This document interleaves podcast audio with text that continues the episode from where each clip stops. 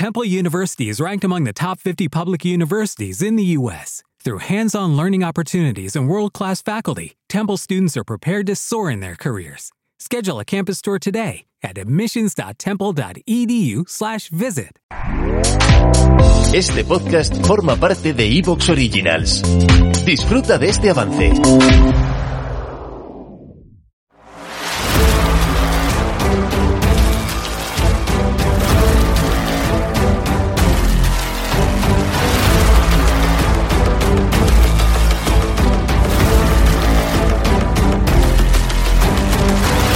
Bienvenidos al podcast Técnica Fórmula 1. Episodio número 582. El análisis del Gran Premio de los Países Bajos.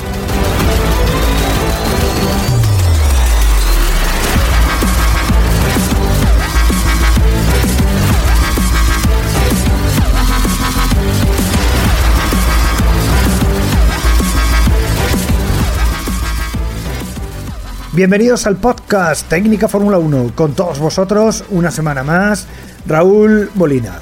Menudo fin de semana completito hemos vivido, una gran carrera en casa de Verstappen, por supuesto, con victoria del holandés, muchos adelantamientos y buena maniobra. Una repetición del final de Abu Dhabi, bueno, un poco coña, el vodevil y el ridículo más horroroso de Ferrari, etcétera, etcétera. Nada mal, a pesar de que, bueno, nos gustaría ver más competitividad, porque el Red Bull, que en un momento del fin de semana pareció flaquear, ha vuelto a mostrar una imagen muy poco alcanzable para todos.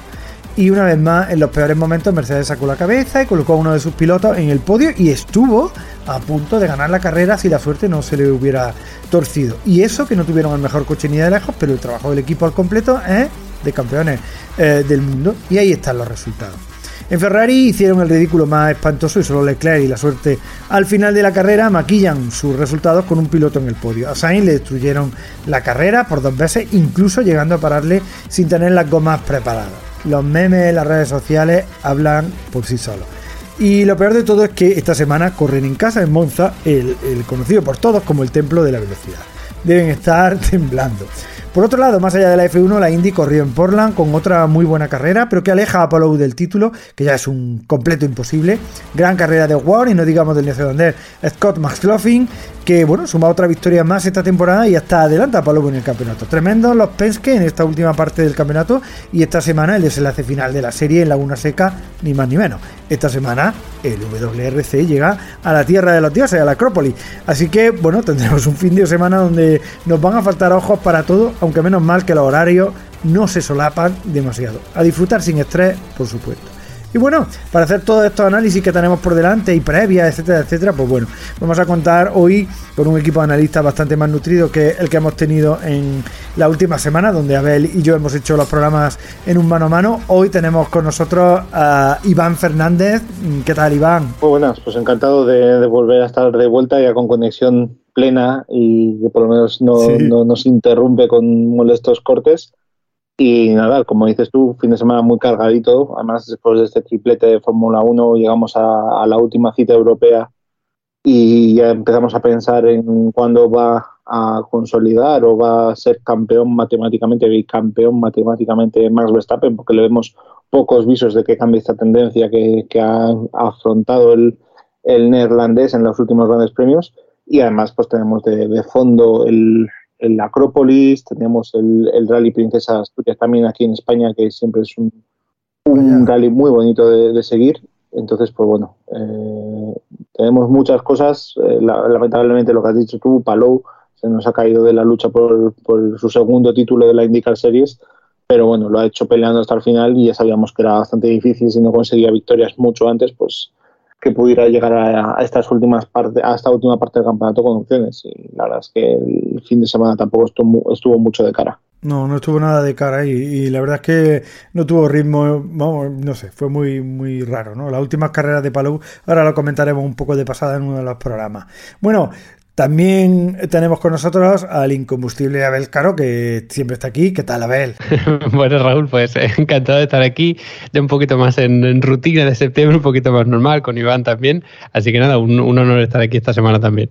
Genial, y además con tantas cositas que tenemos por delante y, hombre, y que que, tenemos una carrera buena que analizar, ¿no? Y lógicamente vamos a comenzar por la F1 y bueno, lo primero que os quiero preguntar, eh, le pregunto en primer lugar a, Iván, es, bueno, no sé si Red Bull está ya a un nivel inalcanzable para el resto después de estas últimas dos carreras, ¿no? Porque el coche en Spa aplastó, pero es que aquí, mm, mm, bueno, no tuvo, quizás no estuvo tan fuerte, tan fuerte como en Spa, pero vamos, yo no vi a nadie que se le acercara. No sé cómo lo ves tú, Iván. Sí, es curioso porque los, los viernes se plantean con una Ferrari que se ve bastante fuerte, que es bastante eh, competitiva, ¿no? Por lo menos en esos primeros tiempos. Encima aquí empezamos con, con más Verstappen teniendo problemas técnicos en su monoplaza y demás y perdiéndose gran parte de la FP1 y esto parecía que avivaba las esperanzas de, de, la escudería italiana de poder conseguir aquí un buen resultado, de volver a la senda de las victorias eh, la verdad es que nos encontramos después todo lo contrario, ¿no? La gestión de neumático,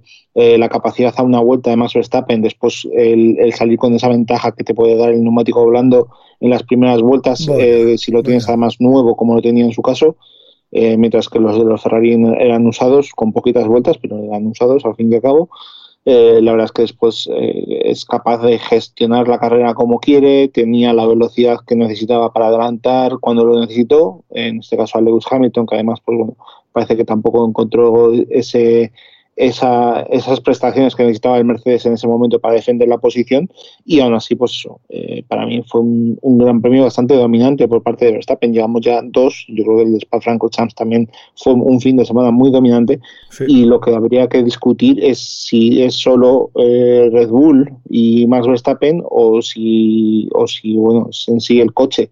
Porque estamos viendo este todo a Checo Pérez que está, está, sufriendo bastante más en los últimos grandes premios. Llevamos ya una parte de la temporada que no le vemos pelear seguramente por las victorias como a él le gustaría y en este fin de semana pues encima con ese error en clasificación ya quedó demostrado yo creo que, eso que está yendo al límite y está intentando a veces traspasarlo incluso para encontrar esas décimas que le, que le diferencian de su compañero pero eso ya hemos visto en otros años el duelo de Verstappen con sus con sus coequipiers o sus compañeros de equipo y hemos visto lo aplastante que es, especialmente la segunda parte del campeonato, donde siempre ha sido muy competitivo. Y yo creo que hemos entrado en esa zona de, campeonato que ya decíamos que si el mes de julio era determinante seguramente para Ferrari, para saber si podría luchar por el campeonato, yo creo que ya no, hay mucho más que discutir. Ha quedado todo eh, pertinentemente demostrado que, están en otro nivel ahora mismo Verstappen y, y en este caso su Red Bull.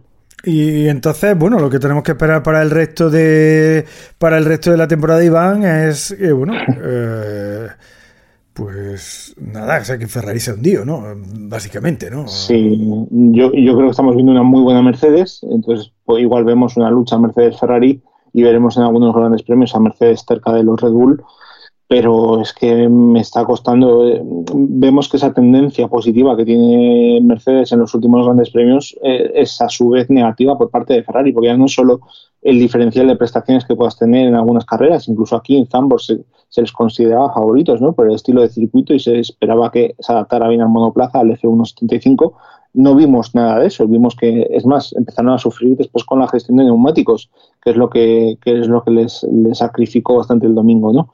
Entonces, pues estamos en esa situación de que igual sí que te pelean por alguna carrera, este, todo, obviamente eso tal y como está el coche parece competitivo en bastantes circuitos, eh, se mantiene mantiene por lo menos una línea eh, estable de, de, que prestacionalmente hablando pero claro, de ahí a que seas capaz de competirle al, Red Bull, al RB18 y al Verstappen que estamos viendo con ese estado de forma, pues es, muy complicado. Y después encima, si eso le sumas errores eh, estratégicos o errores humanos en, cuanto a los cambios de, neumáticos y demás, pues eh, es pues muy difícil pensar en una remontada o en darle una vuelta a la actual situación. Perfecto. Y en tu caso, Abel, ¿cómo ves eh, el tema de Red Bull después de estas dos carreras? ¿no? Porque tú y yo lo hemos estado comentando aquí eh, en los anteriores grandes premios y nos decíamos, bueno, vamos a ver, vamos a ver, no sé qué. Uf, llevamos dos, dos circuitos muy diferentes. Eh, ¿Cómo ves tú el tema del Red Bull? Sí, sí, la verdad que parece que han, han aprovechado bien para dar ese salto adelante y Ferrari se ha quedado un poco atrás. No, o sea, no me parece que, Ferrari pues, haya traído cosas que no funcionen y hayan perdido tiempo, pero sí que es verdad que no han sabido evolucionar el coche igual que Red Bull, ¿no? Y era algo que se supone que a estas alturas sí debía hacer, porque que también lo comentábamos en otra semana, que al principio pues parecía que Red Bull pues estaba eh, gastándose todo en las primeras carreras y demás, y lo que hemos visto que sigue el año, ya estamos llegando prácticamente al final, como quien dice, y ahí Red Bull sigue siendo el que más mejora su coche. De hecho, las novedades que han traído son brutales. Es verdad que, por ejemplo, en el caso de Checo Pérez no parece que estén funcionando, está teniendo unas carreras pues bastante diluidas quizá es que las mejoras van más enfocadas en el pilotaje o el estilo de Verstappen que en el de Pérez o lo que sea, pero bueno, al final eh, la, prioridad para Red Bull está clara que es Verstappen y no se puede decir que hayan fallado, ni mucho menos, están en un nivel estratosférico. Es verdad que en esta carrera, por ejemplo, como, como decían, Mercedes parece que se ha acercado, pero yo creo que es más por mm, tema estratégico, tema de neumáticos, me parece que Mercedes siempre fue un pasito por delante de Red Bull a nivel estratégico, excepto, bueno, luego esa, esa, última parada, ¿no? Que ya la, que ya la comentaremos, pero aparte de eso siempre fue un pasito por delante. O sea, cuando eh, salieron con medios era la decisión acertada porque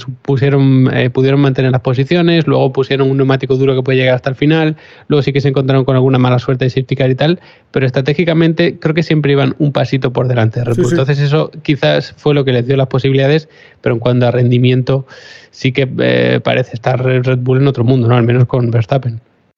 Claro, yo, lo veo así. La, verdad es que, vamos, personalmente, bueno, lo, he dicho antes en, la introducción, ¿no? Pues que eh, Mercedes estuvo bien en todo en todo y en todas cosas estuvo genial en la estrategia. Entonces, claro, pues desde ese punto de vista, pues es lógico que, em, eh, eh, o sea, es lógico que el Mercedes parezca que tenga tanto rendimiento, ¿no? Yo creo que, que, por ahí está claro. Bueno, hay una cosa, una pregunta que, claro, pulula en el ambiente y que es clave en este Gran Premio. Eh, en este segundo Gran Premio, después del parón veraniego, entró la normativa anti-proposing. Y Iván, te quiero preguntar, no sé qué opinión tienes tú, porque esto no lo sabemos nadie a ciencia cierta, ¿no? Pero sí que podemos tener opiniones de acuerdo a lo que hemos visto en la pista. Eh, ¿Tú crees que el, tema del bajón de rendimiento de Ferrari tiene que ver con este anti-proposing o es otra cuestión? ¿O es a lo mejor una cuestión de la falta de evoluciones? No sé, ¿cómo lo ves? ¿Te está gustando lo que escuchas? Este podcast forma parte de Evox Originals y puedes escucharlo completo y gratis desde la aplicación de Evox. Instálala desde tu store y suscríbete a él para no perderte ningún episodio.